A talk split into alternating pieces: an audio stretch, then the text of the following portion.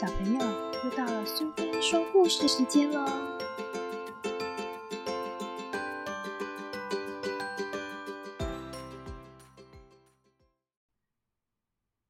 今天我们要讲的故事是林海音奶奶八十个伊索寓言里面的《葡萄园里的宝藏》，作者是林海音，绘者是贝果，由国语日报所出版。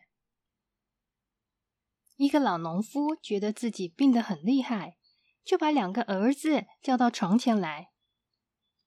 儿子啊，我现在是要死的人了，所有我留给你们的财产都在葡萄园里。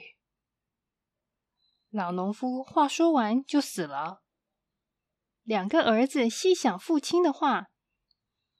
觉得一定就是暗示有财宝埋在葡萄园里，于是他们俩就拿了铲子和锄头，到葡萄园里去挖宝。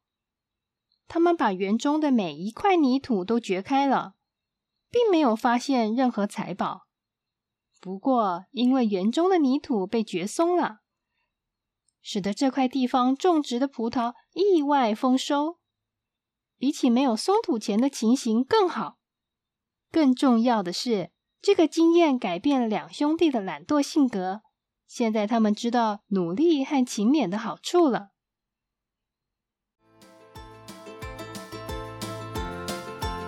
喜欢今天的故事吗？